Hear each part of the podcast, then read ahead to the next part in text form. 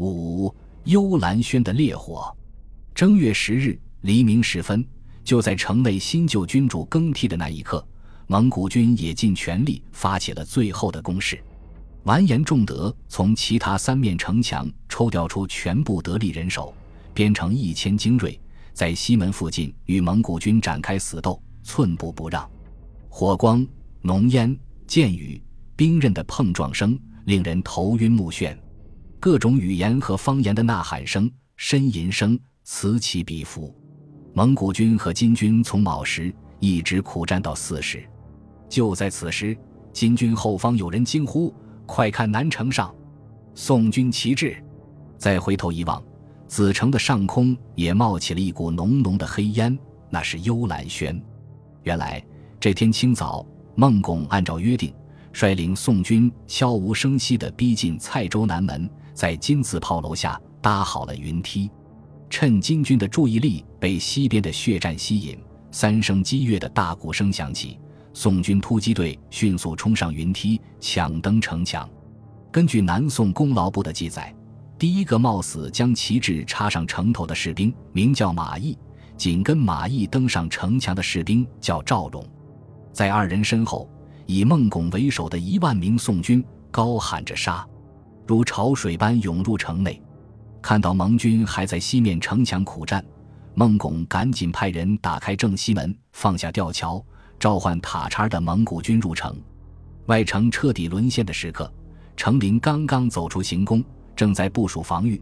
只听四面鼓噪加工，声震天地。在如此绝望的处境下，金军居然没有总崩溃的迹象，而是同蒙宋联军在城内各处展开了激烈的巷战。有人描述：乍拔而进，则复户；短兵盾，则张空拳；肉搏骨病，自裂齿碎。正午时分，完颜仲德清楚，抵抗已经到了尽头。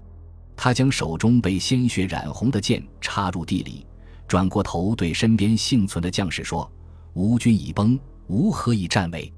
吾不能死于乱兵之手，吾父如水，从无君矣。”诸君其善为计，官兵纷纷互相勉励：“相公能死，吾辈独不能也。”五百多人集体跳入汝河自尽。其中包括两位参政背属鲁楼氏兀林塔胡土总帅元志，以及三名元帅王山儿、割十列伯寿、乌古论还端。宋军攻占南门之时，俘虏了守御长官乌古论稿。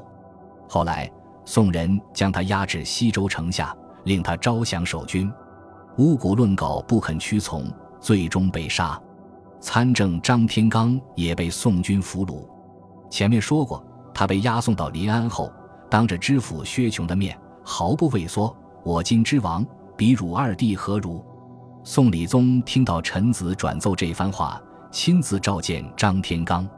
宋理宗问他：“天罡，真不畏死耶？”张天罡回答：“大丈夫患死之不重节耳，何谓之有？”后来不知下落。子承陷落后。不得已成为末代皇帝的成林也死于乱军之中。他始终身穿连月来在东面城墙上血战时的那套盔甲，时无片刻黄袍加身。午后，蒙、宋两军在幽兰轩前会师。此时，小竹屋早已化为了一堆焦黑的灰烬，唯有星星残火在忽明忽暗闪着，几缕青烟缓缓升上阴沉沉的天空。灰烬前。孤零零跪着一个人，绛山。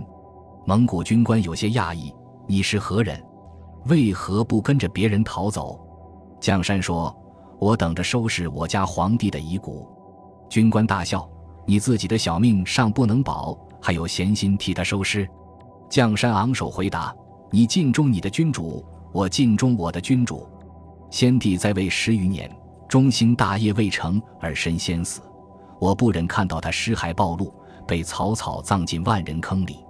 等我办成了这件事，就算千刀万剐，我也甘心。塔察儿得知此事，连称这是其男子。尽管他已经同孟拱约好，中分金哀宗的骨骸，还是允许将山收拾了几撮废墟中央的灰烬，用破布包裹好，在汝河岸边为金哀宗立了一座无名坟墓。有记载说。正月十日，也就是蔡州陷落这天，日大赤，无光，经所见，雨雪十余里。上一年，金哀宗的御用术士武抗预言，蔡城有兵丧之兆，三军苦战于西原，前后有日矣。城必倾颓，内无建粮，外无应兵，君臣朔尽之年也。